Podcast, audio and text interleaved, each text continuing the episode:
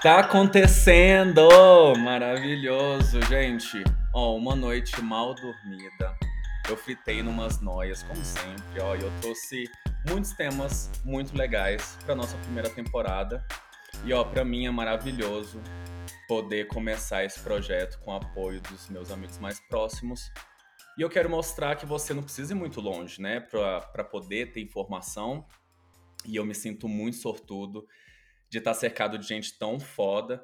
Enfim, como ninguém aqui é autoridade especificamente no tema, né? Psiquiatra, psicólogo ainda, porque vai rolar.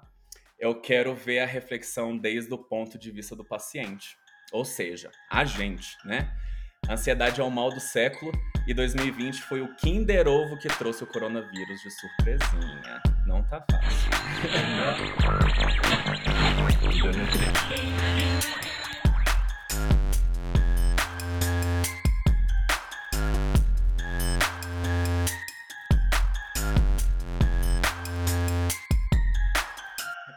Então, ó, eu prefiro passar o microfone e vocês se apresentam para todo mundo, pode ser? E assim, o episódio vai ser de Gabriéis. Então, assim, para dividir, eu vou propor, depois da apresentação, uma forma da gente conseguir diferenciar. E aí, gente, tudo bom? Tudo ótimo, hello, como estão? hello, hello, hello. Quero me apresentar a todos vocês, sou Gabriel, conhecido como Bila, ou aqui Gabriel de Bogotá. É, sou leonina, então adoro aparecer, mas nem tanto.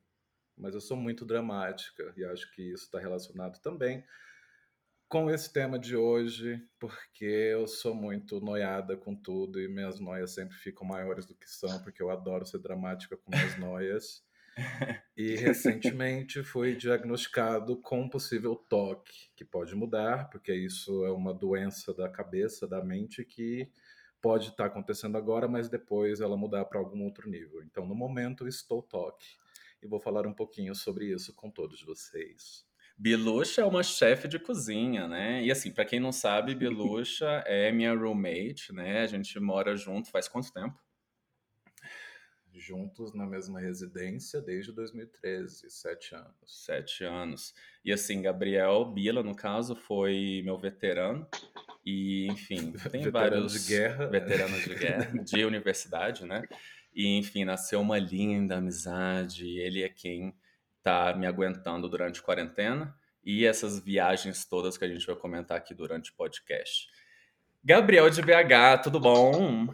Sim, tudo bem. Eu sou o Gabriel de BH, sou geminiano, é, também conhecido como Gabriel só. É, Estou sem noia há exatos três minutos. Desde a última noia. E... Mas assim, não tenho. Mas estamos aí para falar um pouco mais dessas noias que quarentena trouxe bastante, né, pra gente. Oh. Cada conversa é uma nova descoberta. Pra... Total. E toda vez que eu encontro com o Gabriel de BH, também a gente conversa bastante sobre essas noias, né? E não só quando eu tô aí, mas também durante nossas chamadas, nossas conversas, enfim. Mas a gente já adiantou um pouquinho do tema, a gente vai falar um pouco sobre noia, e aí o que que é, né? Antes de sair de casa, você pega a chave, desliga a luz dos cômodos todos, volta para verificar, Sim. né, se, deslig... se, já desligou do seu quarto e estava desligada. Aí você sai. E antes de virar da esquina, aí você pensa, eu não fechei a janela. Putz, vou ter que voltar para verificar. E aí saio de novo, viro a esquina e você já pensa, gente, será que eu tranquei a porta? E aí você volta. Já no meio do caminho a preocupação é o quê? É o gás. Gente, vocês se relacionam com isso de alguma forma? Vocês voltariam para verificar pela terceira vez?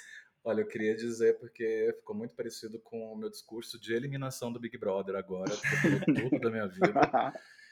E sim, me descreveu completamente, não só com essas coisas, mas outros pequenos detalhes também. Não sei se é. Gabriel é. também tem esses pensamentos. Não, eu diria que voltaria como já voltei várias vezes. Eu sou mestre de. Quem não? Tranquei o carro e pensar, gente, eu tranquei o carro. E estou, tipo, dentro de uma loja e falo assim, gente, o carro tá aberto. Quantas vezes eu já voltei a esquina, assim, para poder ver se o carro tava aberto ou fechado. Mas e no final Isso das é... contas, vocês se sentem Rotina. melhores? Ou vocês, depois que chegam e de repente verificam que estava né, com a janela fechada, realmente estava trancado, rola aquela frustração? Como é que é? Não, para mim é uma coisa super natural. para mim já é um nível a mais. Eu me sinto mais seguro, como se o meu dia fosse correr tudo bem. E isso é uma das coisas que quem tem toque sente muito também. Já aconteceu, por exemplo, já pode dar exemplo? Vai, vai lá. Amo. Já aconteceu várias uhum. vezes. A gente morava no segundo andar e não tinha elevador, então eu ia para o trabalho, eu fechava tudo. E aí eu descia as escadas, chegava na portaria e falava: gente, será que eu tranquei a porta ou eu desliguei o gás? Eu voltava.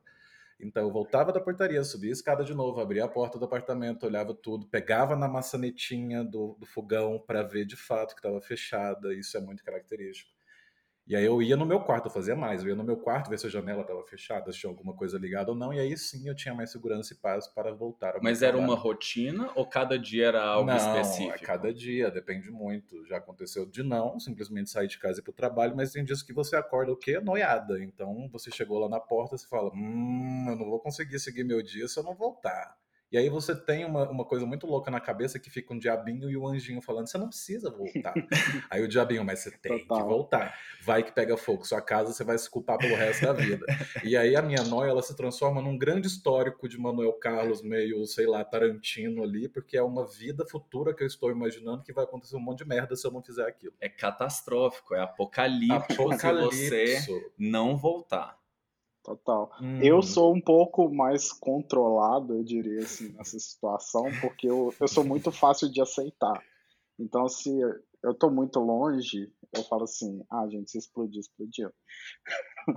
Mas eu fico com aquilo na cabeça. Só que eu tenho uma séria evolução disso. Por exemplo, quantas vezes eu deitado para dormir, eu penso, gente, será que tá vazando gás? Será que alguma tomada vai explodir e eu vou morrer queimado? Sim. E aí eu não consigo dormir Qual... se eu não levantar, for na cozinha. Em relação, morte é. é. um assunto muito forte em noia, né? Qual que é a maior noia de vocês em relacionada à morte, assim? Deixa, quantas horas de, de episódio vão ser? é, deixa eu pegar meu livro aqui. Socorro! Eu acho eu, que eu 90% tenho... das minhas noias terminam em morte. Eu acho que a noia mais boba termina em, noia, em morte. Do tipo, se eu. eu sabe quando você arranca a pelinha perto da, da unha e fica machucado? Alguém que me conhece, a minha unha toda comida, meu dedo tem, todo machucado. Tem uma noia, isso vai infectar, meu dedo vai cair, eu vou perder o braço de, de infecção. É, é não, mas até que ponto a gente está falando sério ou a gente está exagerando? Você realmente pensa que isso pode eu... infectar, generalizado? Mas eu penso isso porque eu conheço histórias que já foram assim. Em algum momento ah. da vida eu já ouvi história de alguém que teve uma infecção na cutícula e perdeu o braço. E isso acaba ficando com você. Momento, Gabriel, deixa, é porque no não meio desse seu discurso eu lembrei muito, eu lembrei muito de uma história que você me contou sobre a sua relação com morcegos. Tem algo a ver com isso, não tenho... tem? Não, eu tenho. também, também. É...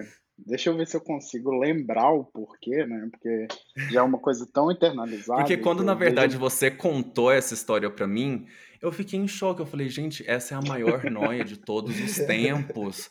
Porque assim, você foi tão longe, tão longe. Não, eu tenho um pavor que morcego tem doença e se o morcego cagar em mim, eu vou pegar a leptospirose e vou morrer. É muito então, específico. O morcego pode morder a pessoa, ele tá preocupado com o cocô do morcego. Mas na verdade é você porque... aprendeu o quê? Numa aula e aí isso te traumatizou? Como que foi? Não, não sei se traumatizou. Você, você pega aquele, aquela sensação, né? Tipo, eu acho que é aquilo, tipo, é uma coisa que eu não controlo. Então, se o morcego cagar em mim, que é o, a grande, o grande motivo do medo que eu tenho, é, é isso, tipo assim, eu não vou ter o que fazer. E eu, eu não eu sei, tenho... tipo, na época, eu... leptospirose era uma doença sem cura. Eu não sei se hoje tem. E não me tranquiliza nem um pouco o fato. É uma dúvida, Gabriel, você falou especificamente do cocô do morcego. É. E Sim. muita gente fala de pombos, né? Pombos têm muito mais doenças. Você não tem essa noia com pombo. Se um pombo cagar em você, tá ótimo. Agora, se um morcego que nem vive na cidade grande ali, o problema é o morcego. Ou você tem essas noias com Sim, outros animais, ou com não, qualquer cocô eu, que você encontre na rua. Eu, eu não sei. Com pombo eu não tenho. Eu tô, tipo. Não, eu não procuro mexer com pombos, mas se um pombo cagar em mim, eu vou tentar só limpar e está tudo bem. e tá tudo bem. Mas eu tenho. meu álcool em gel, meus. É... Falando em álcool em gel, do lado aqui temos um spray de álcool, que ele sempre fica aqui na mesa. E eu desenvolvi o hábito de passar ele na mão, porque minha mão tá seca, e eu passo álcool pra ficar mais molhado. Isso aqui não funciona assim, Isso... né?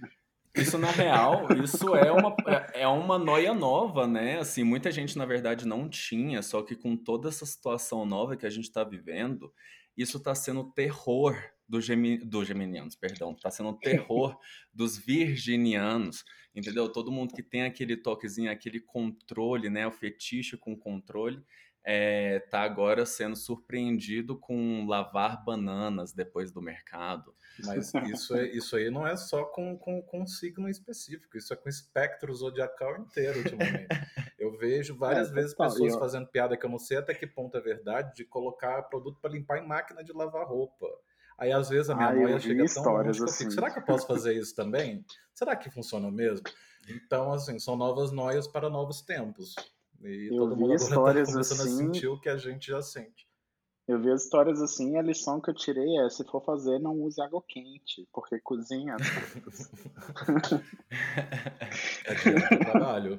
Gente, em qual, em, assim, em que universo pensaríamos nessa possibilidade de, de né, ter que colocar essa nova tarefa de limpar tudo depois do mercado. E na verdade a noia nem é só isso, né? A noia é desde quando a gente sai de casa e tem que entrar no elevador que assim pode ter alguém ali dentro e aí você entra dentro do seu carro vê um monte de gente de repente sem máscara entra no mercado que às vezes nem tem boa né ventilação e tudo mais é assim é um show de noia mas tem o que eu costumo chamar de noia reversa, que é a noia da sua noia dentro da noia do Covid. É, por exemplo, eu vou no supermercado e eu tenho o hábito de tossir para qualquer coisa ou de espirrar para qualquer coisa, porque eu também tenho rinite. Então eu não seguro. Eu estou aprendendo a tossir, espirrar segurando a boca e tudo mais, porque antes eu tossia, espirrava alto sem colocar a mão em lugar nenhum. E aí no mercado eu fui esses dias e aí eu, eu espirrei, eu queria dar aquele espirro, mas a fila tava assim, tinha muita gente no mercado, Nossa. Covid, e eu ficava com a máscara, eu ficava tipo assim.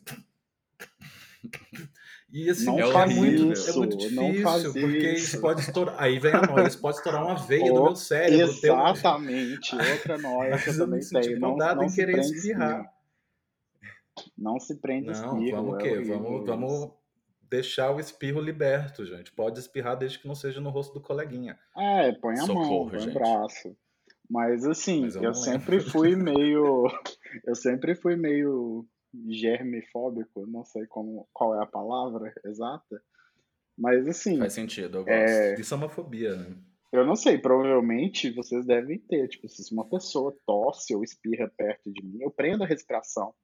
Eu sinto, eu sinto que, tipo assim, eu. É, mas na verdade eu acho consegui que eu, essa noia até eu tenho. Eu já vi Mas em é rua, assim, normal. quando alguém espirra e aí você para a respiração como se aquilo fosse adiantar, né? Você para e se acha maravilhoso e incrível, para a respiração. E quando a pessoa cruza com você, você já volta a respirar achando, nossa, foi Exato. muito foda aqui. Gente, eu só penso em isso é isso, eu sigo minha vida. Nesse ponto eu não tenho essas noias de limpeza. Nossa, não. não. Quer dizer, gente, eu, eu não moro num chiqueiro, obviamente. Eu cuido, limpo meu quarto, bonitinho mas eu não tenho essa noia de alguém espirrou, tipo de ônibus, por exemplo. Eu sempre esqueço de limpar, lavar a mão quando eu saio de um ônibus, alguma coisa assim. E na verdade não é bem uma noia, né? todo mundo deveria fazer isso, todo mundo deveria limpar. Levar essas um coisas álcool de gel, COVID né? que a gente está vendo, que na verdade a gente deveria fazer isso no nosso dia a dia. Então talvez Sim. isso sirva de exemplo para a sociedade futura, para os filhos dos filhos, carregarem álcool em gel sempre. Gabriel, você que é germofóbico, como que você está lidando com isso aí na quarentena? Ah, pera. É, eu estou trancado dentro de casa justamente para não ter que lidar com isso. Mas eu tô do tipo que eu desço para pegar correspondência na portaria de máscara, com um chinelo diferente, que é um chinelo só para sair na rua. Eu não ando com ele dentro de casa. É, acontece alguns erros que eu desço com o segundo chinelo para botar o lixo para fora, alguma coisa assim. E, e aí eu tenho que esterilizar o chinelo, senão eu não fico em paz. E aí Mas... rola de esterilizar ali a maçaneta quando você ah, chega sempre. e coloca ali no é tênisinho. Não, isso aí é o mínimo que eu espero que as pessoas estejam fazendo. Mas assim, dele, eu, eu, tenho uma coisa que eu reparei, que é, por exemplo. Vocês avisam ou eu aviso? Eu uso a lógica de que minha mão está podre, que é do tipo. É, eu isso? apertei o interruptor para abrir a de porta. extremismo. Mas é, ajuda, essa lógica ajuda. Olha, mecanismos de lidar com a noia. É, eu, eu pego na maçaneta ou no corrimão ou alguma coisa fora da minha casa, eu penso, essa mão está podre, eu não posso encostar ela em lugar nenhum. E às vezes eu ando com a mão assim, eu, eu não, não a mãozinha do dedo, todo mundo em pânico. Exatamente. Exatamente. Deus é. Enquanto eu não passar álcool na mão ou lavar. E sim, deu bem, até agora estou protegido, eu acho. Olha, eu amo tomar rum, então eu, eu, eu tenho na minha cabeça, ok, que é super bobagem, mas eu tenho na minha cabeça que a cada vez que eu ingiro uma dose de rum, eu estou limpando meu organismo por dentro. Então tá matando todos os micróbios que é, podem estar Eu ali. acho que não Daqui a pouco eu vou estar tá assim. respirando gin para limpar o pulmão, não sei, mas. Deixa eu te contar uma coisa. É, que... é te contar um segredo. Pode não ser bom, tá? Mas eu acho que o mundo, na verdade, está precisando realmente de mais pessoas otimistas. Então, é isso. Parabéns, eu gosto. Gosto da ideia. Gente, na verdade, eu acho que assim, diante de tanta riqueza que a gente tem aqui nessa conversa, com tantas noias que a gente pode até se conectar, eu quero saber de vocês e pegar, né, uma, uma ideia de batalha de noias que a gente já viu por aí na internet e tentar entender qual noia é mais noia para você também que está escutando a gente nesse momento. Olha, eu, eu quero entender uma, uma batalha entre Gabriel e Bila para ver qual que é a noia e a gente vai ah. assim de sessão em sessão, sabe? O que, que vocês acham eu... dessa ideia? Eu tenho várias noias que até você pode entrar na roda, se você quiser disputar. É, querido, eu tô fechado com São Jorge, minhas noias em ordem de escalonamento, querido. Já preparei tudo aqui, tô pronta pro combate. Tá pronta ali, a. Tá pronta. E aí, então, ó, vamos fazer o seguinte, eu vou começar com uma noia minha, tá? E assim, na verdade, isso vem com uma discussão que eu não sei até que ponto chega a noia e até que ponto começa a superstição, né? Só que assim, eu venho de Goiânia, é uma cidade que apesar de ser capital, chega a ser o interior ali, né? A gente tem pessoas do interior o tempo inteiro na própria capital e etc. Oh.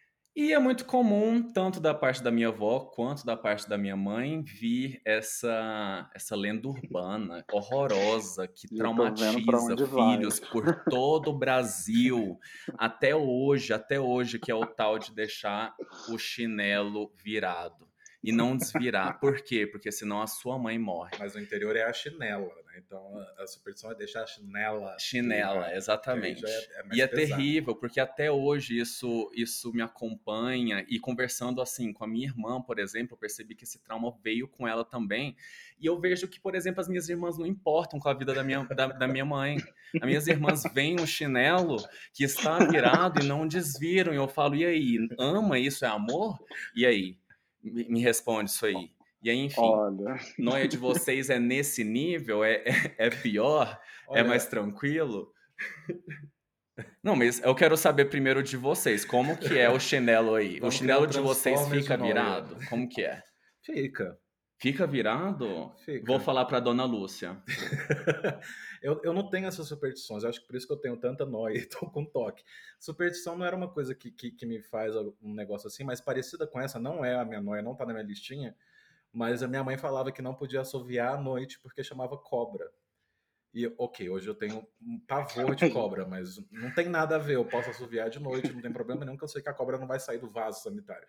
É. Mas... Não, mas esse que eu acho que é uma diferença pra noia, porque assim, se eu vejo um chinelo que tá virado, eu até tento, numa maturidade, inteligência emocional, de falar, Pedro, me poupe, me poupe, vai dormir, você tá tão cansado, amanhã você tem que acordar tão cedo. Pô, Só que na verdade é o quê? Fica assim, Pedro, se você receber uma mensagem, uma chamada às três da manhã, você vai se perdoar algum dia, é e foi aquela chinela, é foi aquela chinela e você poderia ter evitado. Então, assim, aquilo não. E aí, gente, hoje eu fui tomar banho. Gente, isso acontece muito comigo.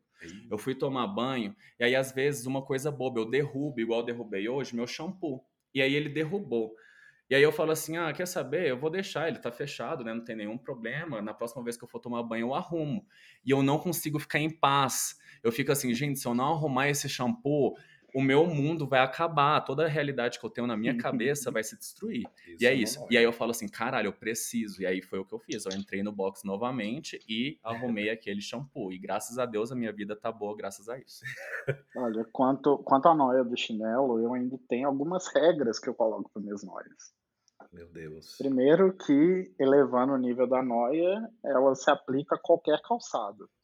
Pode ser um tênis ou pode ser um chinelo. Pode, com certeza. A papetinha do Senna. É, é qualquer calçado. Pôs no pé se virar, mata a mãe. É isso. Então, assim, eu, tenho, eu tenho algumas regras. É, só vale no momento que eu vi o sapato virado. O sapato pode ter ficado virado três semanas. Se eu ver, é ali que vai acontecer. Porque é um, é um lance meio tipo assim, se você se você é consciente que tem um chinelo virado e não faz nada a respeito, você aí você merece uma isso. exatamente, você merece aí, entendeu? Uma subtração da sua mãe aí na família, subtração, é ótimo. Vamos dividir as noias tá para não mais, subtrair as mães. Mais um exemplo de noia que acaba em morte. Então, tipo assim, acho que é, tem bastante, mas tem essa eu, relação. Eu tenho, eu tenho algumas noias que não, não se conectam com morte, assim, mas é, vamos nessa batalha aí, vamos ver. Vamos ver, vamos pro primeiro round, então. Quem quer começar esse primeiro round? Eu posso puxar. Gabriel já começou. Vai lá, vai, Gabriel, começa pra gente. Qual é a sua noia? Tá.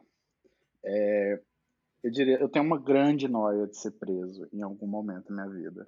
Socorro, eu também. Eu tinha essa na minha lista. Eu vou ter que agora arriscar, pô. Não, mas são. É, tem alguns gatilhos que disparam isso. Tipo, provavelmente vocês devem ter. É, sabe aqueles detector de, de produto em um porta de loja? Eu tenho eu medo morro de medo. passar naquilo. Socorro. Eu vou passar e por algum motivo esse negócio vai apitar e eu vou ser preso. Eu não fiz nada. Eu estou entrando Exato. na loja, eu tenho, eu tenho uma noia Injustiçada. Aquilo vai, aquilo vai disparar. Eu também tenho e, essa noia, eu compartilho. Eu posso não estar com nada. Eu penso assim, gente, será que alguém colocou alguma coisa Exato. na minha mochila, no meu bolso? Que é normal, né? Ali na Zara, de repente, nunca se sabe. vai que alguém joga ali um pacote de cocaína, a gente nunca sabe, né? E esse medo se estende assim para aeroporto, gente. O medo de tipo, gente, alguém colocou droga na minha mochila e vão, vão descobrir. Nossa, se a gente chegar nesse assunto de aeroporto, puta né? que pariu. Eu tenho, eu tenho medos assim aquele alerta aeroporto, gente, colocou tanto trauma na minha cabeça que eu acho que assim, alguém já colocou droga na bota que eu tô e eu não sei. Exato. Eu não sei, eu vou passar, eles vão parar, falar assim, tem alguma coisa na sua bota? Eu vou falar assim, não. Eles vão falar, tem, vamos furar. E aí vai dar e, o quê? Positivo para a cocaína. E ninguém Mas... vai acreditar que você não tem nada a ver com isso. E aí você Exato. vai ter um roteiro de série do Netflix a minha, a minha ela já vai, vamos um outro patamar, a gente tem a pira também, né?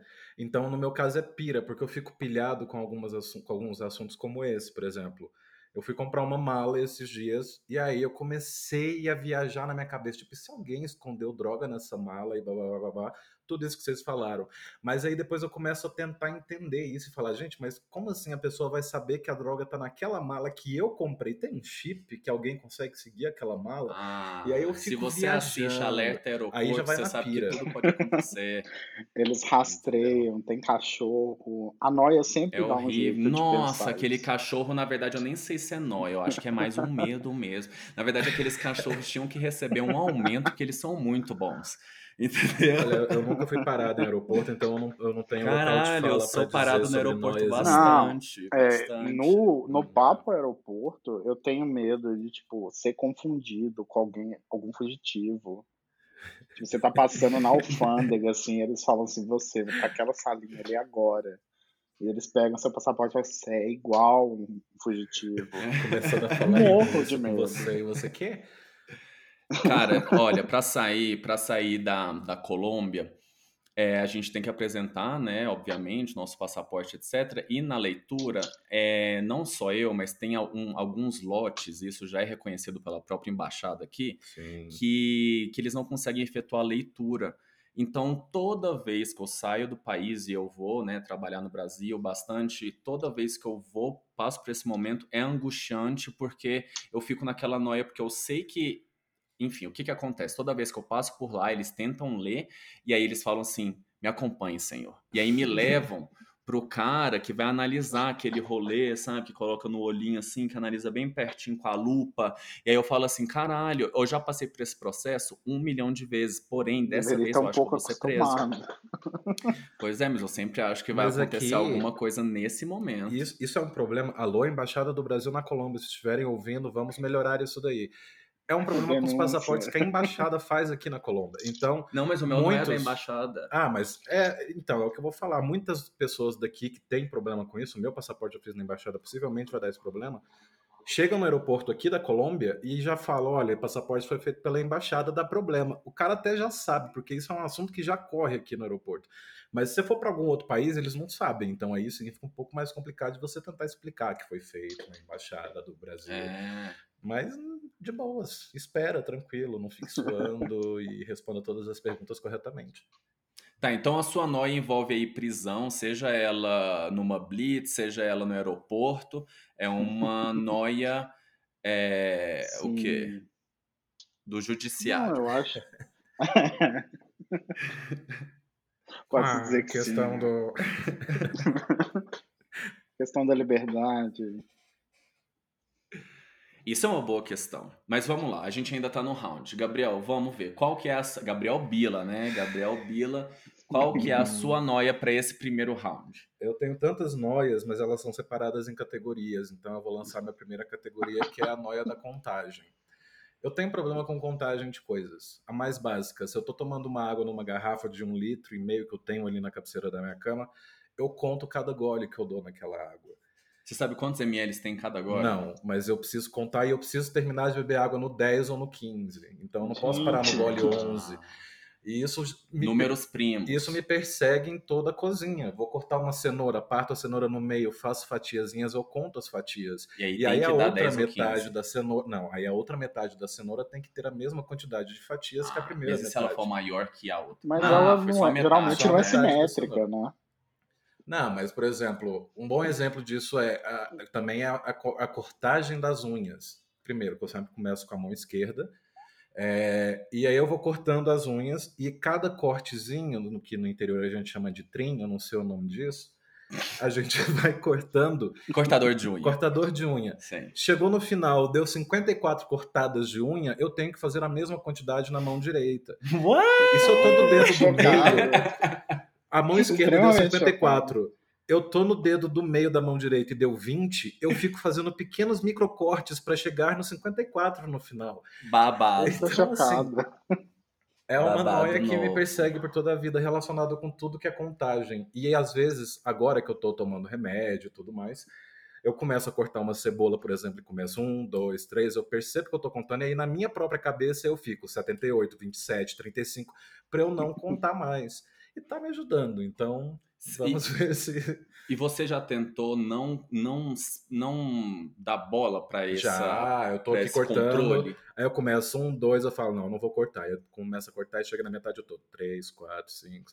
Não e você para, se sente é melhor. Tipo assim, se você falar, não vou dar bola para isso, você se sente mal. É. E aí, se você fizer, você se sente bem. Eu corto ali, por exemplo, a primeira metade deu 50 fatias de cebola, a segunda deu 47 eu só solto um Ih! porque aí o negócio dá errado. Não é uma coisa que me deixa assim, tipo, nossa, vai acabar o mundo, mas eu fico um pouco triste, eu fico um pouco cabisbaixo, parece que meu dia foi ruim. Então a minha noia ela é um pouco de contagem e de como isso afeta meu dia, mas. Gente, eu, eu, eu não sei é... se se estende, mas assim, eu tenho algo inexplicável do tipo volume da televisão. Ele não pode estar em número ímpar. ou, é, ou é no 10, ou é no 12. E é algo que me incomoda. Se tiver no 11. Ah, eu sou muito afrontosa nisso, Gabriel. Eu vou te contar uma história da minha infância, tá? Que a minha mãe pode confirmar. Desde quando eu era moleque, aí uns 7 anos, 10, o que for aí, aqueles 25, não, mentira. eu, eu tinha né, um alarme, seja aí para acordar para ver desenho, até para ir para escola, o que for, e eu tinha uma pira que me acompanha até hoje, tá? Que é de colocar número quebrado. Por quê? Porque eu faço a matemática de tudo que eu preciso de tempo, né? Então vamos supor, eu começo a trabalhar às 9 da manhã, e aí no ônibus eu demoro 45 minutos, aí para minha parte de asseio ali uns 20, para comer uns 15. Eu faço essa matemática e até da, a matemática da preguiça, né, da, da, do, do alarme, né, de ficar suspendendo o alarme e tal. E às vezes nessa matemática eu chego, às vezes não, muitas das vezes, a maioria eu chego em números quebrados. Então muito da, dos meus alarmes são assim, 7, 23, é, 11h45. Bila pode confirmar? Não, não, Isso, não, acho que nem você lembra, mas eu lembro uma da, quando a gente começou assim, a se conhecer e tal, amizade, etc e tal. Falava, vamos tomar um café, que horas? Aí Pedro, ai, às 5h32. E eu ficava, por que 32? e aí ele me respondia assim, por que não 32? ah, tipo, gente, otária desde criança ela, gente. Eu não, não consigo fazer conta pra, pra, pra isso. É, Mas é, ó, eu sou controlador cinco. nesse nível até para principalmente em viagem, sabe? Então, por exemplo, eu tenho que pegar o voo, aí eu faço a conta, né? Tipo assim, ah, eu tenho que estar uma hora lá no saguão, eu demoro uns 20 minutos lá na fila da imigração, eu pode acontecer um peteco e eu preciso ali de uns 10 minutos. Da minha casa até o aeroporto, por volta de uns 45 a 50 minutos. E aí eu preciso organizar minha mala, ver na minha noia se eu não estou esquecendo chave, se eu não estou esquecendo absolutamente nada. E assim, loucuragem loucuragem. A capacidade que eu tenho de me perder e dar tudo errado é muito grande para fazer isso. e aí é loucura, porque aí eu coloco, tipo, vários alarmes no meu celular, tipo assim, ir para o aeroporto, 9 e 17, é, arrumar a mala, 4 e 11, sabe? Aí fica nisso. Chocado, Sei. chocado. Sei bem sobre isso. Não, números redondos, múltiplos de 5. números primos, aqueles. Eu acho que na verdade não existe uma dúvida, né? Eu acho que Bila tá um pouco à frente aí nessa batalha de que nós. vocês não viram os próximos. Eu acho que ela, ela, ela escolheu o mais superficial, mais tranquilo. Como Sim. que foi a escolha de vocês? É, vocês Ô, ô, Gabriel, você escolheu um mais tranquilo? Você quis começar mais tranquilo? O Gabriel já veio, um... a Bila aqui já veio chutar na porta. eu fui é por um, um algo mais mundano, né? algo mais comum cotidiano que acontece mais vezes. Eu, né? quero, eu quero saber mais de noia. Eu tenho algumas noias aqui, mas na real eu quero saber de vocês, enfim, né? Meus convidados maravilhosos, cheios de noia. Conta pra gente, é... Gabriel. Quantas rodadas de noia vão ter? Porque eu tenho mais duas aqui incríveis. Ah, essa fofa já tá querendo controlar. Vamos, vamos dar o controle para ela Você ou não é competitiva? Não, imagina. vamos dar controle para ela, vamos falar. Vamos... vamos, vamos, vamos mais uma batalha e eu quero conversar sobre muitas coisas mais com vocês pode, em relação pode à começar ansiedade, a noia, a pira. Bila, conta pra gente, qual que é a sua noia da Batalha 2? Ih, agora eu vou ter que escolher entre as duas principais aqui, mas eu acho que a outra vai ser assunto mais pra frente, então eu vou direto na, na noia do frango frito. A noia do gordinha. frango frito. Eu dou um nome Qual que é a noia noias, do né? frango frito? Tem algumas noias relacionadas que... a frango. Eu teve uma, teve uma época que comprava muito asinha de frango. E aqui a asinha vem com a, com a coxinha, né? E a asa do frango. E aí eu comprava, vinha 22 asas. Também já me, já me irrita, porque não é 20. Por que não é 25? São 22. Mas, enfim, antes de comer, eu podia estar o mais faminto possível. Antes de comer, eu separava as coxinhas de um lado. Meu Deus. Eu pegava todas as asinhas, eu desossava uma por uma das asinhas, colocava o ossinho do outro lado. E aí no final eu tinha o quê? A coxinha e a asinha desossada. Aí sim eu poderia comer aquela coisa maravilhosa que é frango frito. Mas isso foi assim, acho que uns quatro meses eu com essas noias. Era um ritual. Eu lembro que eu falava, oba, hoje eu vou separar o osso das asinhas. Socorro, e aí gente. eu ficava assistindo o Masterchef, inclusive, porque o programa tinha cinco horas de duração. E aí dava o tempo de eu desossar todos os franguinhos e comer isso gostoso no E no final, final das contas você curtiu o resultado. Você Amo, sentia porque melhor. eu me sentia muito mais tranquilo em comer sem o osso, porque eu já tinha Mas feito você todo pode o trabalho, comprar agora era recompensa. Mas, Mas conta é pra mim, não quando você assim. comia bolacha, você também tirava o lance e deixava só o recheio pro final? Não, Como é que era? Não, mas aí porque o recheio e a bolacha você come, mas o osso você não vai comer. Então eu Não, tirava. mas eu falo pra você guardar o melhor, sabe? Como se fosse um grande tesouro. Não, é, é organização. Eu gostava de comer as coxinhas, as asinhas sem osso, simples. E aí eu levava o quê? 50 minutos tirando cada osso, mas no final eu estava feliz porque eu estava comendo uma asinha sem osso. Então eu poderia mastigar aquela asinha com muito gosto, porque ela não teria nenhum osso. Piras loucas. Não, acho Correto. justo, acho justo. Acho justo. Tem algumas noias relacionadas a frango, mas é mais relacionado a não cozinhar o frango direito. E, Ai, total. sim, pegar uma salmonela ali. Nossa, aí a gente chega na, na maior noia da minha vida, que na verdade é uma fobia, né? Sou emetofóbico e morro de medo de vomitar. Será que a gente quer chegar nesse assunto, gente, de noia de vomitar? Vocês têm noia de eu vomitar? Tenho, mas eu não acho tão que são todas as noias da gente. Ah, eu sei. eu- eu- vocês dois têm noia de vomitar, que eu sei. Eu tenho, Além de não. mim também. Eu acho que não chega a ser noia. Eu não consigo ver uma pessoa vomitando na minha frente, eu viro o rosto e saio. Mas é porque eu tenho trauma de vomitar. Ah, Mas não chega a ser uma noia. Eu posso ver uma pessoa vomitando a 5 metros de distância e isso não vai me afetar. Nossa, me acaba a minha vida. acaba- Na verdade, assim, depois de muita terapia, hoje eu já consigo ficar tranquilo. Uma amiga já vomitou na Terapia minha cara, inclusive. Um beijo, Roberto. Beijo, Roberto. Beijo, Roberta. Mas, assim, inclusive me ajudou bastante nesse processo. Mas, na verdade, antes, quando isso acontecia, pra mim acabava o mundo. Eu começava a chorar em posição fetal e gritava mãe. É, mas hoje, o quê? Já sou um, um homem adulto, já consigo vomitar sozinho. Apenas ligo pra minha mãe e falo, mãe, consegui. Ela fala, bom garoto. Mas se será você que escuta alguém fazendo um blur, você tem vontade de vomitar? Quê? se você escuta alguém fazendo um blur, Não, eu só não gosto, né? Mas é porque assim, antes. É, é sério, por isso que é homofobia, né? Eu chegava ao ponto de quase desmaiar, né? Minha mão ficava super gelada, minha pressão caía. Então, a possibilidade de vomitar, por ser homofobia, me desestabilizava nesse sentido. Só que, assim, inclusive, para quem tá me ouvindo e se identifica, ó, tem cura, tá? Busca aí um psicólogo e ajuda bastante, ao ponto que no futuro uma amiga sua pode estar vomitando em você que vai estar tudo bem. Olha, o psiquiatra me recomendou eu- a psicologia da- do trauma, né? Que a pessoa tem que ficar e enfrentar os traumas dela. Imagina falar, isso. não estou de A acordo. pessoa fala, você tem problema com você é emotofóbico? Então deixa eu colocar uns vídeos aqui pra você.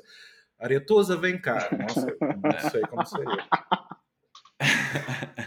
Não, eu acho que pra mim essa, essa fobia de vômito é mais relacionada ao mal-estar do que o fato de, do vômito em si. Eu não tenho um nojo, assim, obviamente não é uma coisa que eu queira, queira fazer em público. Mas, assim, Sim. eu não consigo Uhum. vomitar, não consigo induzir o vômito. É, se eu, É, eu esteja numa situação. Eu passo A não mal ser que seja tempo, impossível. mas eu não Quem consigo. consegue? Morro de inveja.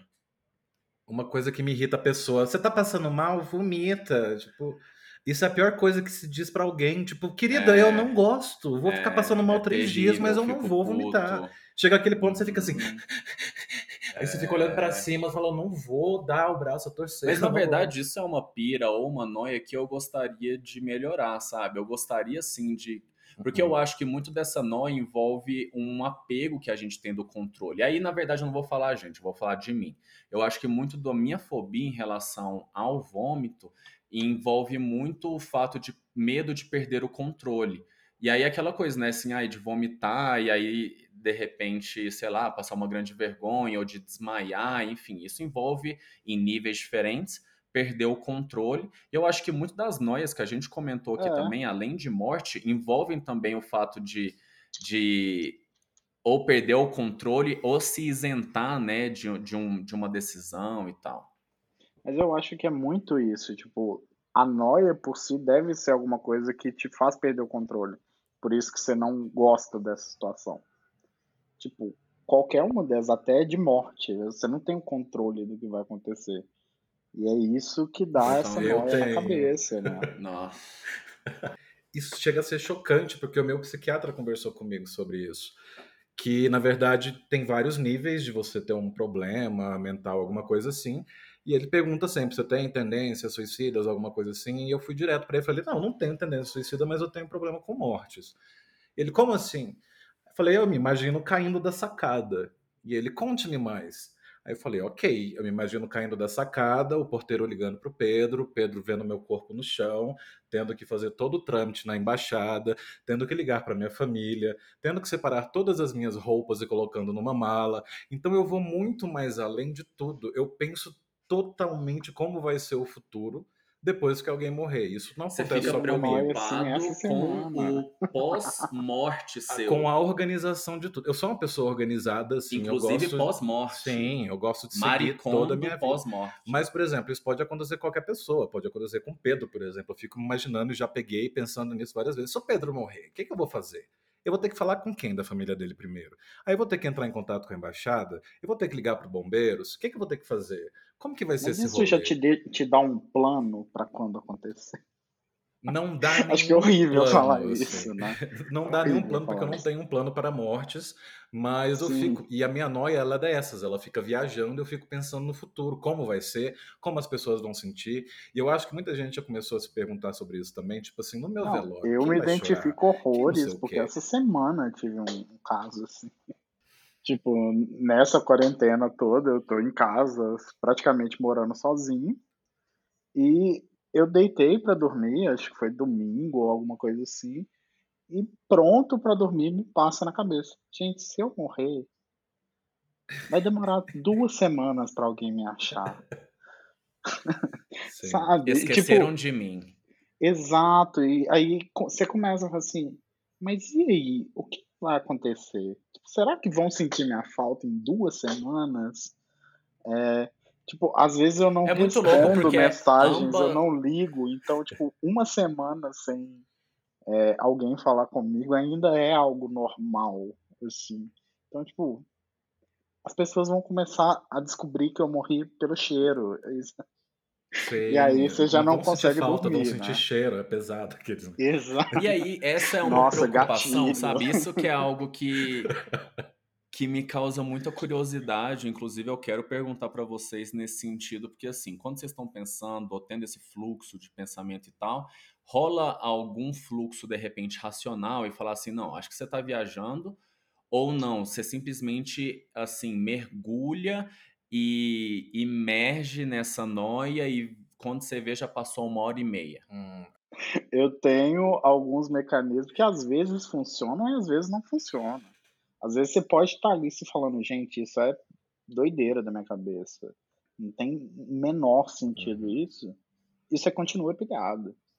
É, nesse, nesse caso que eu contei, tipo, é, eu levantei, eu deixei a porta trancada só na chave e pensei assim, bom, com a chave alguém consegue entrar. E se eu morrer, eles vão me encontrar assim, agora eu vou dormir porque eu estou cansado. E aí eu me forcei a Agora, vou dormir com a porta aberta, porque se acontecer alguma coisa. Mas é muito isso, é tipo assim, é o fato de você estar tá se sentindo em controle ali. Você cria um senso de é. presença na situação e fala assim, eu fiz o que eu podia fazer, o resto é com o universo. Então se eu morrer, as pessoas conseguem entrar aqui. Sobre esse lance que temos em geral sobre, sobre noias, etc., envolve muito isso, né? Envolve muito de deixar para o universo, sabe? Sim, e assim, aquela coisa, você tá andando na rua e aí você fala assim, caralho, se eu não chegar na, na esquina antes daquele carro eu vou morrer, sabe? Olha, isso rola? É, eu vou dar um exemplo recente, que eu acho que foi a última vez que eu senti isso, que foi relacionado com corona, obviamente, e até comentei com alguns amigos aqui, eu acho que eu comentei com você, Pedro. Eu desci para buscar um alimento, e aí eu desci, peguei a sacola. Quando eu entrei no elevador, eu já pensei, eu peguei Covid. esse cara tinha Covid. Eu peguei Covid. Daqui a 14 dias eu vou pegar Covid. Ah, e o Pedro vai pegar Covid porque a gente mora junto. E aí não sei o quê. E aí a mesma coisa vem o anjo, o diabo na cabeça. Para com essa besteira, velho. Você pode pegar Covid na maçaneta da porta. No final vira uma bola de neve, né? E aí você começa num tenho, pensamento, sim, esse pensamento esse, fica é, é um looping muito grande. E eu tenho consciência Total esse específico, eu tenho consciência que tudo que eu tô pensando é besteira e tem que deixar para o universo. Tipo, foda-se, você vai pegar Covid, você vai pegar Covid. Mas não fica tentando colocar o momento exato onde você pegou Covid. Isso não vai fazer sentido, Legal. isso não vai te ajudar em nada. Isso vai, ficar, só vai fazer você ficar mais é, pilhado. É então, é aquele assim... meme, né, da pessoa assim, será que eu estou assintomático? e você senta por 15 minutos, assim, pensando. Exatamente. E depois fala assim, ah, vou lavar uma vasilha. Eu vejo isso com pequenas apostas do dia a dia, que eu, eu gosto de fazer, pelo menos. É do tipo, se eu chegar na esquina antes desse carro, eu vou fazer tal coisa. É, se eu chegar na esquina Nossa, antes desse carro, isso... eu vou pedir pizza. Sei lá. É, e aí rola, por exemplo, que... ah, eu não sei tomar uma decisão. Eu quero de repente, sei lá, mandar uma mensagem para alguém e aí eu vou deixar o universo decidir.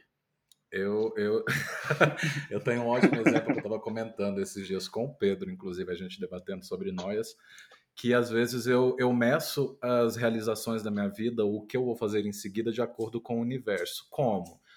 Eu estou aqui e falo, ah, eu vou comprar um hambúrguer que eu gosto.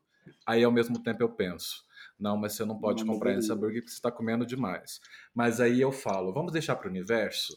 Se o primeiro carro que passar aqui na rua agora for branco, eu vou comprar o hambúrguer. E aí passa um carro Deus. preto. Eu falo, não, pela, vamos fazer uma melhor de três. E aí eu fico nessa. Mas é, eu, eu, é isso, é isso Gamificando com o universo. É isso Total. que eu penso, mas eu acho que isso é só um jeito de se enganar. Porque, tipo assim, você já pôs na cabeça que você quer aquele hambúrguer. Total, e você vai continuar tentando até o carro branco passar. Porque vai me dar um, um sinal positivo de que, ok, Sim, você vai falar assim, não fui eu pode. que decidi. Você tá jogando essa responsabilidade no universo, e foda-se. Amo, tipo, se o hambúrguer estiver ruim, a culpa é do carro branco, não é minha. Tá, mas eu quero saber sério aí de vocês. Isso rola? É assim, a Bila já acabou de comentar. Isso rola Tomo com você, várias Gabriel? decisões, tipo... assim. E, e, por que, que vocês acham que, que vocês jogam isso para um, sei lá, pro universo, digamos assim? É, decisões, sei lá, do dia a dia ou enfim. Onde que isso entra na vida de vocês? Eu acho que é meio inconsciente, meio inconsciente ou meio querer se isentar da responsabilidade de tomar aquela decisão, sabe? E eu acho que, assim, às vezes já é uma coisa que eu faço há tanto tempo que eu acho que eu nem entro no porquê que eu faço isso. Já chega a ser uma coisa natural. Só que é uma coisa totalmente enganatória que, tipo, você fala que você vai fazer aquilo só se acontecer a condição que você pôs, mas você vai acabar fazendo. Uhum. Tipo, é igual o caso, não passou o carro branco, ah, melhor de três.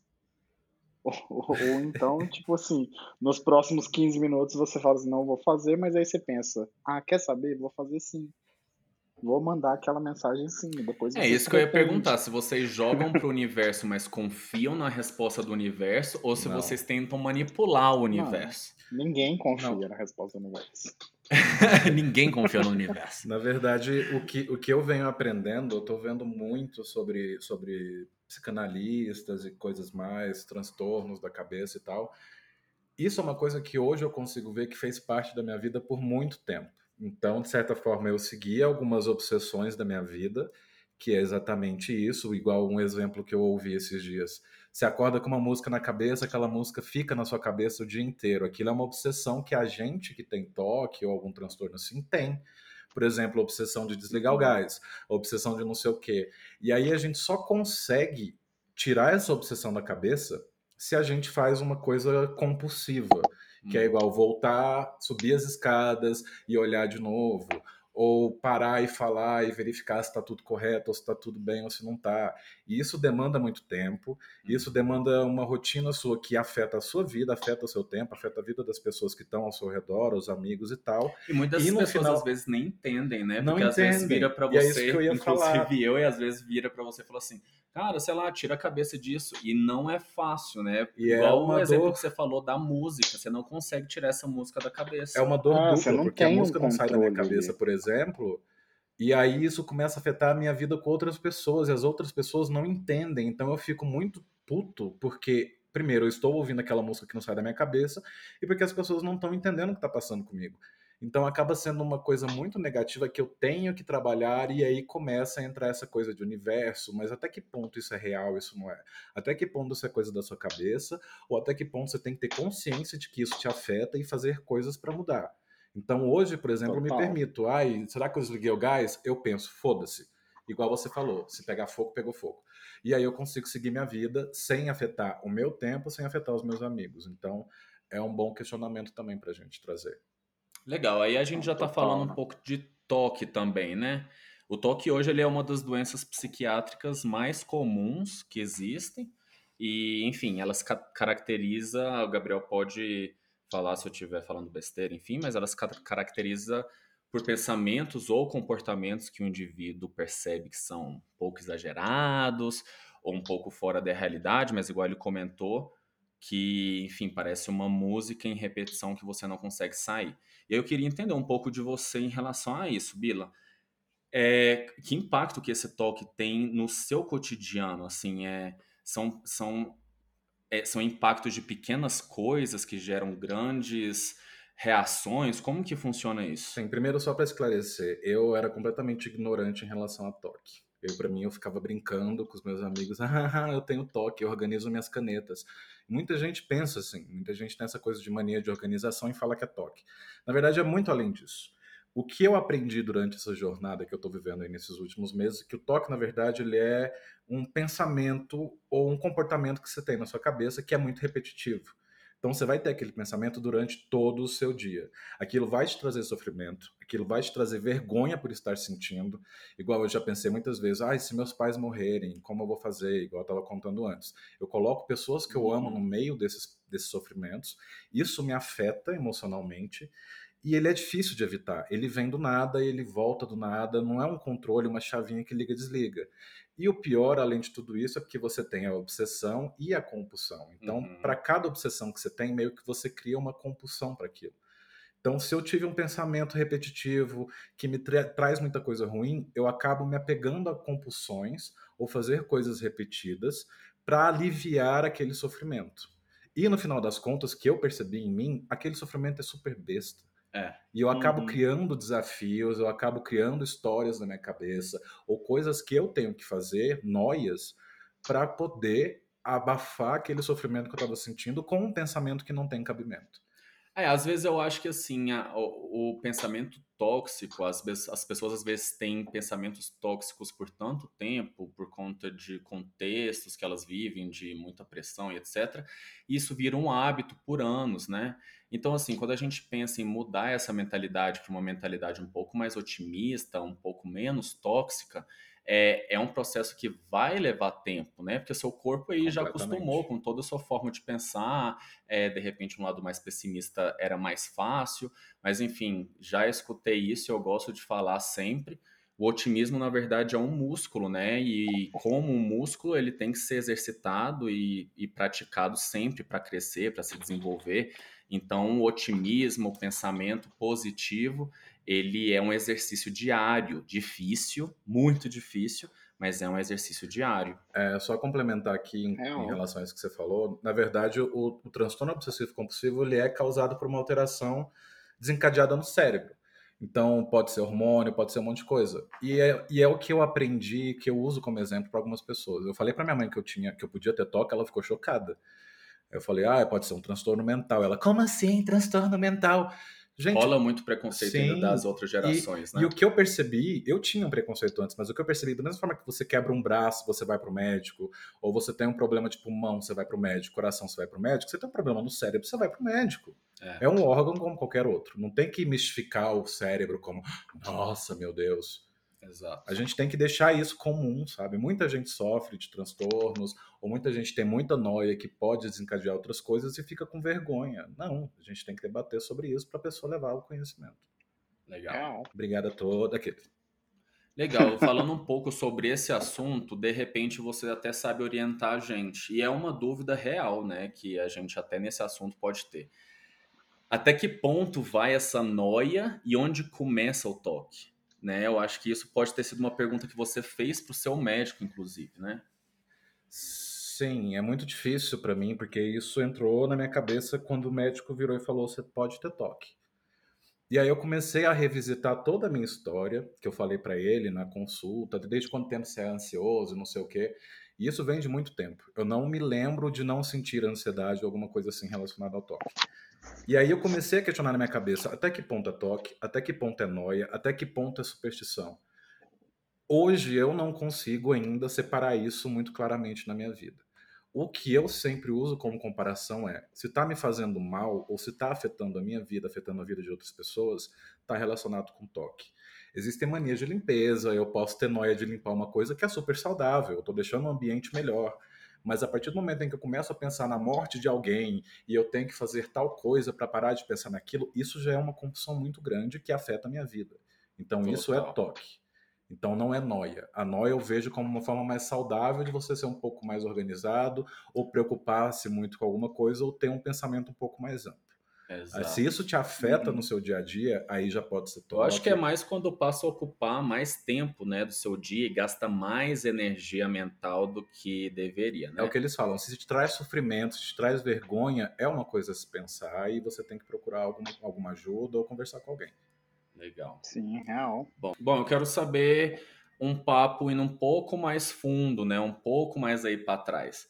É, para a gente até tentar entender e ver se tem alguma relação. Gabriel, conta para mim em relação à sua infância. Você, você foi uma criança majoritariamente medrosa? Você acha que esse medo influencia na, nas noias que você vive hoje? Eu, eu não acho que eu fui muito medroso assim quando criança. É, obviamente deve ter alguma coisa que eu não tenho lembrança formada, né? mas eu lembro de algumas noias que vêm comigo desde, desde o tempo de criança. desde tipo, essa época. O, o morcego, por exemplo. É, é algo que já Vem é parte de mim, né? Mas eu tenho uns espasmos, não espasmos, né? Mas eu tenho umas reações meio é, assim, de, de susto quando passa algum vulto, alguma coisa que pode ser um morcego. Mas... Espírito é, tá de espírito, boa, né? Ai, que bom que é o espírito. Não, espírito tá de boa, porém, se for morcego, devemos preocupar. Mas, por exemplo, você tocando no, no toque, no papo do espírito, assim, é, tipo, acaba sendo um medo que geralmente é, vem muito da época de criança, né? Não sei se para vocês tipo, era um assunto presente na infância, mas é. acaba, você acaba criando essa noia ali muito cedo, né? Tipo... Sim, e aí me, me dá uma dúvida se é noia ou se é medo mesmo, né? Porque assim, na verdade, eu acho que é comum ter noia no assunto que é tão, sei lá, que é até tabu, né? Muita gente recrimina, etc. Mas de, por exemplo, no meu caso, eu venho de uma família espírita, e assim, eu nem sei se foi tanto por, por essa influência, mas eu acho que assim, já. Aí o Gabriel, a Bila agora do meu lado vai ficar um pouco preocupada. Mas é, já rolou de eu estar, sei lá, no banho ou que tá na sala e eu vejo algum vulto, só que na real, para mim, Capaz. É um. Eu, eu falo assim, bicho. Eu falo, bicho, pô, me assustou, hein? Na próxima vez, bicho, vai, aparece Capaz. com um pouco mais de jeito. Amiga, estamos juntos, eu também vejo vários. E tá, aqueles, essa casa tá. essa casa tá um pouco pesada. Mas é sério, o, o que eu faço, na verdade, às vezes é rir, saca? Eu falo assim, caralho, que susto, como é que você me assusta assim, bicho? Aqueles. Não, não chega a ser nesse nível, não, não fico conversando aí com os caras. Mas, Gente, mas você vê eu tento levar numa numa para tomar um susto. Não, sólida não. É, geralmente são Gente, tipo vultos, mas você já teve a pira de ver alguma coisa ou já, sentir muito pesado? Já, com certeza. Já senti parada mas você, assim. Mas de você sentir... parar e pensar assim, velho, não tem como não ser. Não verdade. tem como não ser. Eu já pensei já, nisso. Eu e eu acho que é por isso que eu naturalizo, porque eu falo assim, caralho, bicho, assim, vive aí sua vida vive aí seu rolê, só que deixa eu viver aqui, não me aparece do nada para me assustar. Se você for aparecer, pelo eu menos acho, a vida eu aparece acho que eu entraria. Exatamente. eu entraria num estado de negação. Eu falo assim, não, não vi nada, vou para ali. e, tem uma pequena é historinha. Eu vou só contar para trazer um paralelozinho aqui sobre espíritos e tal. Teve uma pequena história, meu avô morreu, eu era muito novo, e eu lembro que depois de algum tempo minha mãe foi comigo na casa da vizinha do fundo. Aí a gente saiu, nossa casa tinha um portãozinho e tal. Aí lá na casa da vizinha a gente escutou batendo palmas na nossa casa. E aí que a gente voltou. E quando a gente chegou lá, o portão da casa estava aberto. Não, eu lembro que o portão estava fechado, o portão estava aberto quando a gente voltou. E que eu, criança, isso? fui brincar. E aí eu encontrei minha mãe chorando. Eu perguntei, por que você está chorando? Ela, é porque eu vi seu avô ali sentado no banco que era dele. Simplesmente a gente escutou bater palma, a gente viu o portão aberto e minha mãe viu meu avô. Que isso, viado. Então, gente, essas coisas que acontecem meio que normalizam em casa tudo. E agora eu estou Cuidado aí atrás de você. É isso. Não, é para dizer que essas coisas normalizam pra gente, e, e, eu acho que o Pedro e eu, a gente pode falar sobre isso. A gente não tem muita noia com espírito, a gente leva isso no normal, porque a gente já teve umas experiências muito loucas. Ué, você acha que é por que você acorda três da manhã? É porque a gente tem aquilo de acordar quando a gente sente que alguém tá te encarando. Eu já né? tive muito Boa sonho. Noite. Eu já tive muito sonho. Gabriel, né? Então, na, nas categorias das noias, nas categorias das noias tem a noia, tem o medo e agora chegamos no cagaço. Eu não tenho medo, eu tenho cagaço. Obrigado. Eu tive uma época que eu fiquei muito hoje. noiado. Vai dormir com a luz acesa. Todo mundo já teve isso. Eu acho que é mais neurológico do que emocional, espiritual. Todo mundo já meio que sonhou que estava acordado, mas não conseguia se mexer. Acho que todo mundo já passou por isso. Eu nunca passei Sim, por isso. Sério? Eu acho isso bizarríssimo. Ah, Gabriel Chocado. Já. E eu tive uma época que eu estava sentindo muito isso. E aí foi até aquela época que a gente foi no centro espírita, porque eu queria entender um pouco melhor outras coisas que poderiam explicar. Sim. Mas isso tudo ajuda a desmistificar. Então, se você está passando por algum problema, ou se você está tendo algumas coisas meio tipo, ih, tô com medo, não sei o quê, tenta entender, tenta procurar é. alguma coisa para explicar aquilo, seja espírita, seja religiosidade, porque te ajuda também a vencer esse medo. Desmistifica Sim. esse medo, né? E eu acho que talvez é por isso que eu tenho essa relação, que eu não vou falar amigável, porque isso não existe, mas é uma relação, de repente. Saudável. Despreocupada, né? Tipo, vive sua vida daí, e eu vivo a minha daqui, né? Só não me acorda de noite. Só não me assusta. Esse é o grande ponto. Gente, que delícia. Mas ó, quero saber de vocês aqui, já para finalizar o nosso papo, sobre rituais. Eu acho que quando a gente fala de noia, a gente fala de ritual também, né? Seja o ritual ali para desligar as luzes, ou o ritual para saber que, que desligou o fogão, ou o ritual para saber que destrancou. Mas e aí? Como, quando a gente vai falar sobre relaxar, acalmar, aceitar, entender qual que é o ritual que vocês ou que vocês usam ou que ajudam vocês a acalmar no momento que tem tanto turbilhão de pensamento e geralmente são aquelas vozes que nem sempre são amigáveis. Como que a gente acalma essas noias? É isso. Obrigado a todos. então, a gente. Aí eu falei muito. Bacana. Sua vez. Mas assim, é, eu não sei, eu tenho uma receita muito pessoal, assim, que é, é igual o Bila falou, é tentar ter o controle daquela situação ali, entender, tipo, eu não deveria estar tá me preocupando tanto com isso, e tem vezes que funciona, tem vezes que não. Tem vezes que aquilo vai ficar na sua cabeça e você aceitando mesmo assim ela fica na sua cabeça. E às vezes você está aí indo para uma crise de pânico, que é uma delícia de se ter, né? Mas assim, é, na maioria das vezes, para mim, acho que o senso do desapego de pensar assim, gente, não tem nada que eu possa fazer nessa situação. Eu, se acontecer, aconteceu. É óbvio que exige assim um autoconhecimento grande, é, exige você ter um autocontrole ali de largar a mão disso. Completamente. E, e sei lá, acho E tá tudo bem, né? Eu acho é que tantas que pessoas têm medo de, de, de perder o controle, né? Eu acho que tá tudo bem. Quê, e tem né? tanta coisa. E a gente tava vivendo hoje um momento de muito medo por causa dessa pandemia, etc.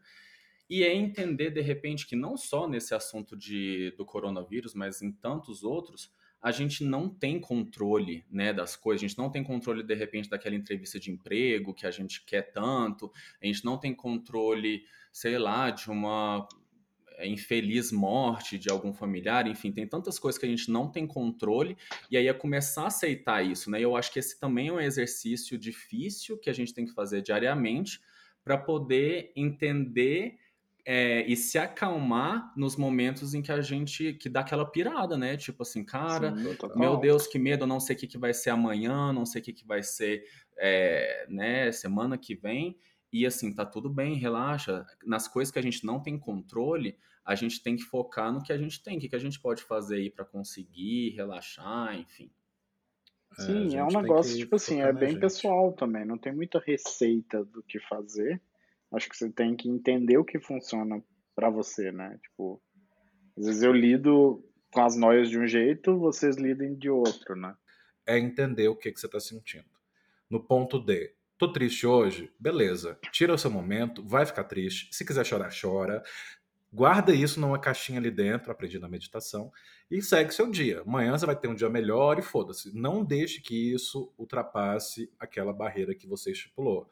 Quero ficar Total. triste hoje, quero chorar ouvindo a Adele, vou chorar ouvindo a Adele, foda-se. Amanhã boto um, um, um terra samba pra tocar e vida que segue. Maravilha. Não fica postergando os sentimentos negativos que você tem. Não fique postergando os sentimentos positivos que você tem. A vida é altos e baixos, um dia você vai estar bem, outro não vai. Então entenda o que você está sentindo, sinta o que você está sentindo, tire uma lição disso, guarde na caixinha, bola para frente. Que maravilha! Gabriel, você quer falar aí alguma coisa para para complementar isso, uma dica para os nossos seg lovers? Nossa, eu acho que eu não consigo nem complementar mais.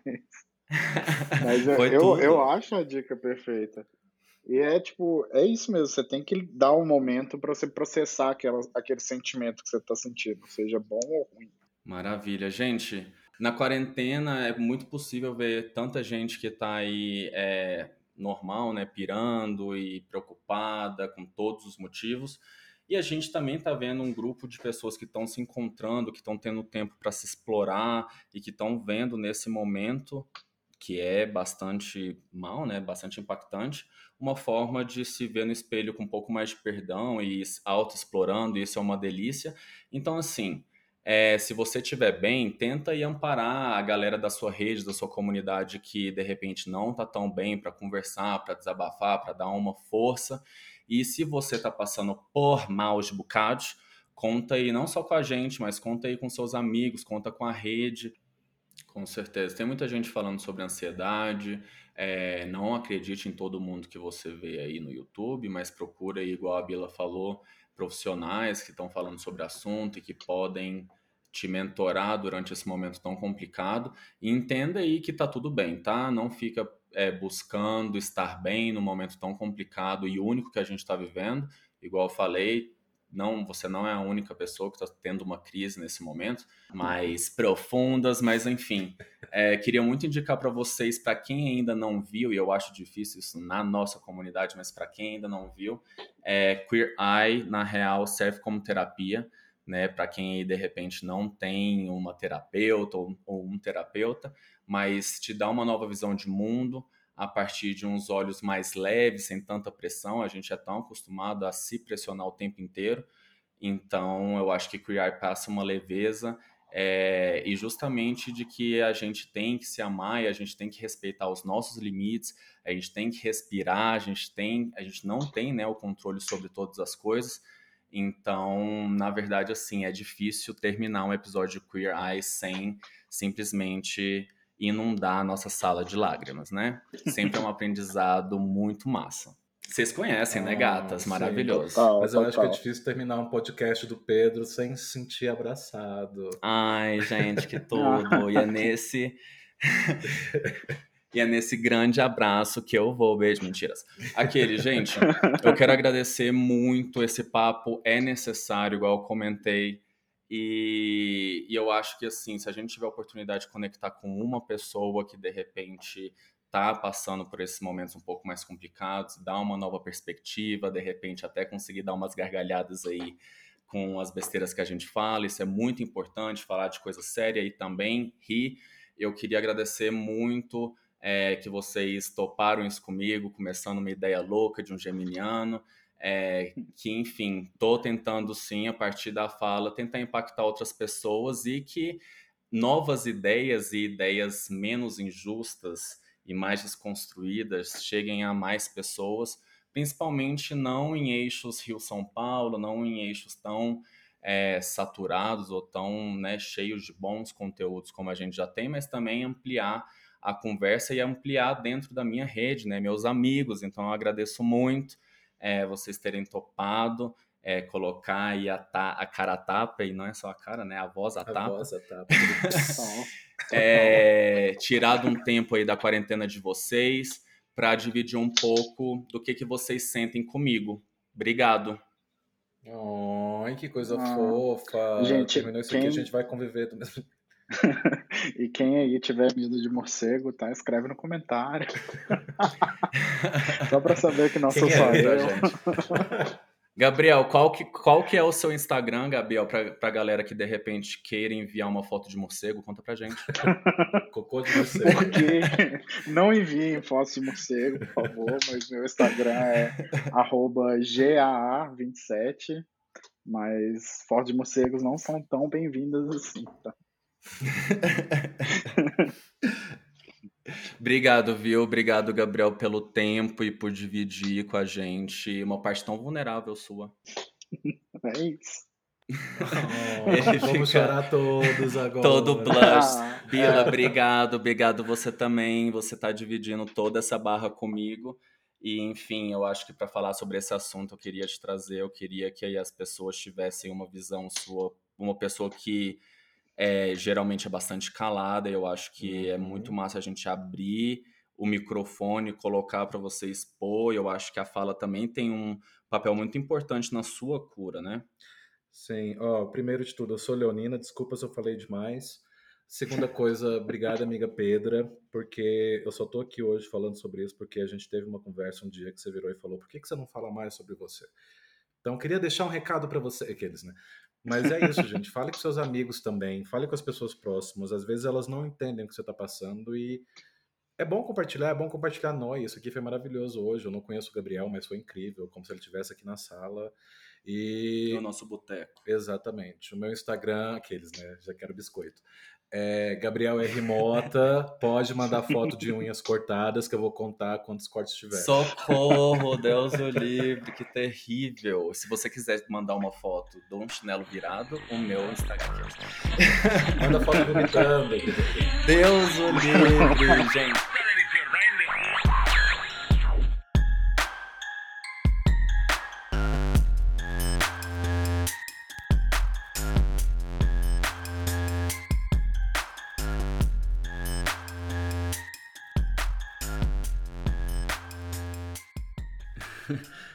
Gostoso para começar essa temporada. Ó, oh, e eu quero lembrar que eu quero trazer você para a roda, que você também possa dividir as suas experiências nesse podcast e estar tá também ao vivo nessas discussões. Então, ó, me segue lá no Instagram, PedroAscar e através de um direct você pode me falar um pouquinho da sua opinião sobre o assunto, você tem noia, é, como você lida com as suas noias, para a gente poder dividir e trazer é, a sua perspectiva para a roda. É muito, muito, muito bem-vindo. Lembrando que pode ser texto ou áudio, da forma que você se sentir mais confortável para trazer a sua voz. Lembra de incentivar a sua comunidade, seja ouvindo, seja aconselhando, ajudando ou até incentivando. Comece compartilhando esse podcast com quem você acha que precisa da informação, dos conselhos e da discussão. Eu não tenho pretensão de ter um podcast hypado, bombado, mas sim de construir o máximo de pontos possíveis dentro da minha e da sua comunidade. Que mais pessoas tenham acesso e entrem para a discussão ativamente ou não. Amigo, vê mais um copo aqui, por favor, que eu quero começar a falar.